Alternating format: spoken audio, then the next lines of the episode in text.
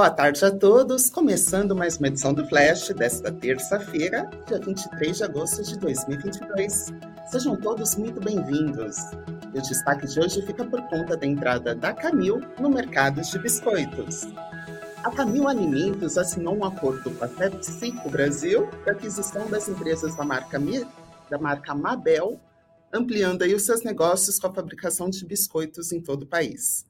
A operação não teve o valor revelado, mas prevê o licenciamento da marca Todd para utilização em alguns produtos no mercado de biscoitos pelo prazo de 10 anos, como parte da produção da Todd para cookies e biscoitos Mirabel. A Mabel é uma das marcas mais tradicionais de biscoitos no Brasil e lidera vendas em rosquinhas no país, enquanto a Todd representa a segunda marca em venda de cookies, de acordo com o comunicado emitido pela Camil. Analistas da XP Investimentos veem a aquisição como um negócio positivo para a Camil, que está passando aí por um processo de diversificação com cinco aquisições no último ano. Abre aspas. A Camil está agregando ao seu portfólio uma marca forte com produtos de alto valor agregado, Embora ainda não divulgado, o segmento tem margem atrativa e deve ser positivo para Camil. Bolachas e biscoitos possuem sinergia relevantes com outras categorias.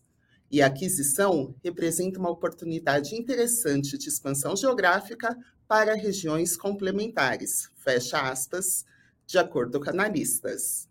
Por volta do meio-dia, as ações da Camil subiam 5,46% e eram negociadas a R$ 10,63 cada uma. E ainda falando de negócios, a Oi, companhia do setor de telecomunicações, que desde 2016 atravessa um processo de recuperação judicial, finalizou o último processo da venda de ativos dentro da atual reestruturação da empresa. A Oi vendeu 8 mil torres de telefonia fixa para Highline, pelo valor estimado de 1,8 bilhão de reais. Isso ocorreu ontem em um leilão que não teve nenhuma concorrência. E o modelo utilizado pela empresa será o que a operadora vende os ativos e depois utiliza, pagando um aluguel mensal para a nova detentora. De acordo com analistas da Levante Investimentos, a venda das torres de telefonia fixa da Oi representam um marco que simboliza o final da sua recuperação judicial. Passado esse processo, a Oi se transforma em uma companhia de venda de fibra e de serviços, com uma participação em uma empresa de infraestrutura. Abre aspas, a empresa perdeu a confiança de boa parte do mercado que acreditava em sua recuperação após anunciar a venda do ativo de fibra. Para muitos investidores, essa é a última oportunidade para a organização começar a entregar resultados.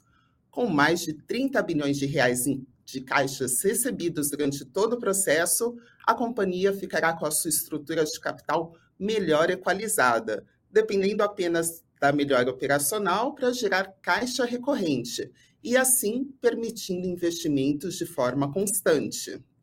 Na nossa visão, mesmo com um valuation aparentemente descontado pelo histórico da empresa, não nos sentimos seguros em recomendar o ativo nesse momento com tantas mudanças. Fecha aspas, analisaram os analistas da Levante. E a Petrobras disse que foi intimada a apresentar a sua defesa em ação judicial que visa a impugnação da nomeação do Caio Mário Paes de Andrade como presidente da companhia. De acordo com o comunicado enviado ao mercado, a estatal afirmou que a Justiça Federal fez a solicitação antes de ser apreciado o pedido de liminar de anulação da posse de Andrade, no dia 11 de agosto. E a ação foi movida tanto pelo presidente da Associação Nacional dos Petroleiros Acionistas Minoritários da Petrobras, quanto pelo senador do PT, Jean Paul Prats. E lembrando que Caio Mário Paes de Andrade foi eleito no dia 27 de junho e foi a terceira troca de presidente feita por Jair Bolsonaro no comando da estatal. Isso em meio a vários aumentos sucessivos no preço dos combustíveis. E agora, falando na economia mundial, a atividade empresarial de toda a zona do euro contraiu em agosto pelo segundo mês consecutivo. Isso com a crise provocada pelo alto custo de vida, que forçou os consumidores a reduzirem gastos, enquanto as restrições de fornecimento continuam a prejudicar os fabricantes. Além disso, os consumidores estão enfrentando a maior inflação, obrigando aí os bancos centrais a apertarem a política monetária de uma forma mais agressiva. Já o índice de gerentes de compras, o PMI, que é visto aí como um guia para a saúde econômica financeira, uh, caiu de 49,9 no mês de julho para 40,2 em agosto. Lembrando que o PMI abaixo de 50 indica contração da economia, né, gente?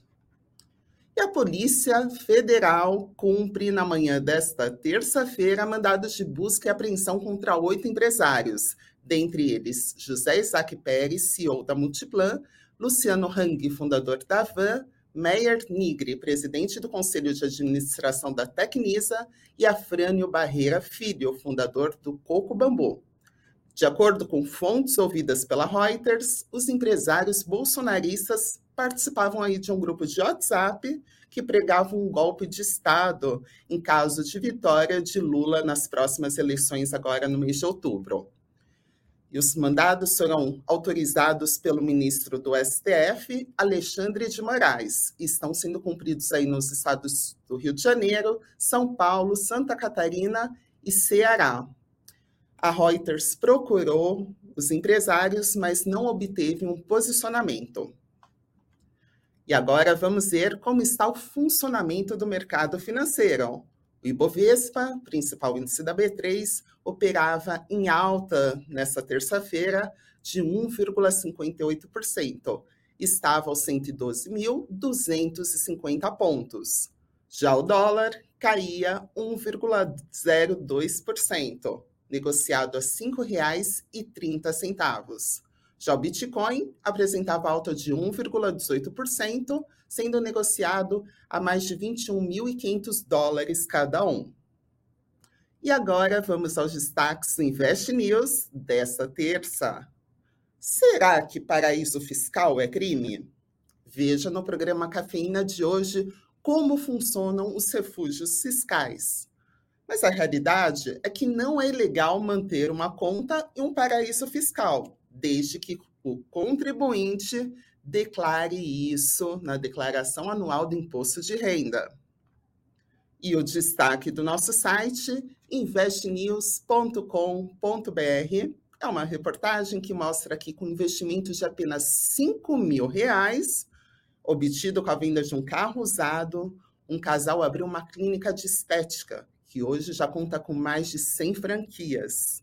E se você precisa de um incentivo para abrir um negócio, não deixe de conferir a entrevista no nosso site. E o flash de hoje termina por aqui.